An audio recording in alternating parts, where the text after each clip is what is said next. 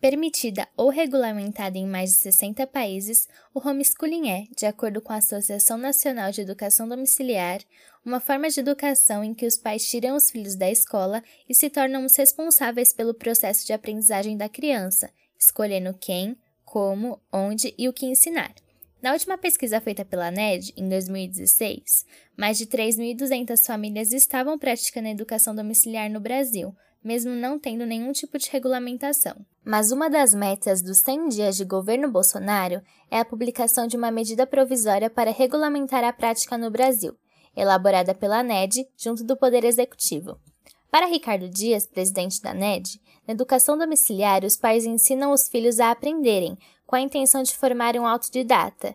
Os pais exercem o papel de mediadores e, por isso, não precisam ter alguma formação específica. Mas isso não significa que eles não possam utilizar-se de recursos, é, como, por exemplo, é, plataformas, videoaulas, plataformas que eu digo, plataformas online de aprendizado, videoaulas, é, logicamente, cursos extra, como cursos de idioma, ou Kumon, é, por exemplo, também até mesmo a contratação de um professor para uma disciplina específica, para um assunto específico que aquele filho tenha uma dificuldade. Então, existem uma série de recursos que são válidos e os pais se apropriam deles. Os principais motivos que levam os pais a dispensarem a forma de ensino tradicional das escolas são a insatisfação com a maneira de agir de alguns professores e a forma como as escolas ensinam da mesma maneira todos os alunos.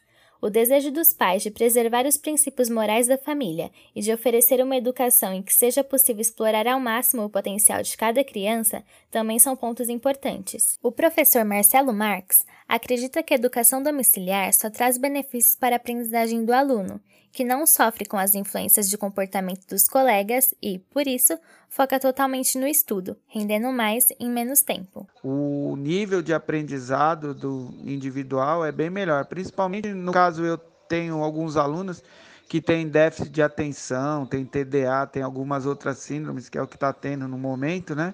E numa escola padrão, ele não vai conseguir ter a atenção do, do profissional a não ser que fosse um professor específico só para ele, né, na escola. Isso não existe. Então, lógico que mesmo se ele tiver alguma dificuldade, ele vai aprender muito mais na educação personalizada. Não tem nem o que falar. Já a psicóloga Sandra Catarino acha que essa forma de educação pode atrapalhar nas relações sociais, na convivência em grupo, trabalhar em equipe e em dividir papéis dentro de uma situação específica.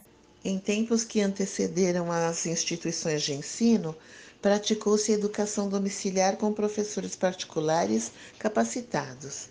Mas hoje o indivíduo necessita da convivência social, necessita estabelecer relações e oportunidades para trocar experiências, pensar, expressar-se, ser capaz de lidar com conflitos e com as diferenças. Em entrevista concedida à TVR Repórter, Daniele Giovanni Salvador, praticantes do homeschooling e pai de Lorenzo, falam que a socialização pode acontecer em qualquer lugar, não só na escola, e que apesar de terem aderido à prática, não é qualquer pessoa que tem condições para educar os seus próprios filhos sem a ajuda de uma instituição. A gente não advoga que saiam tirando seus filhos da escola para trazerem para dentro de casa.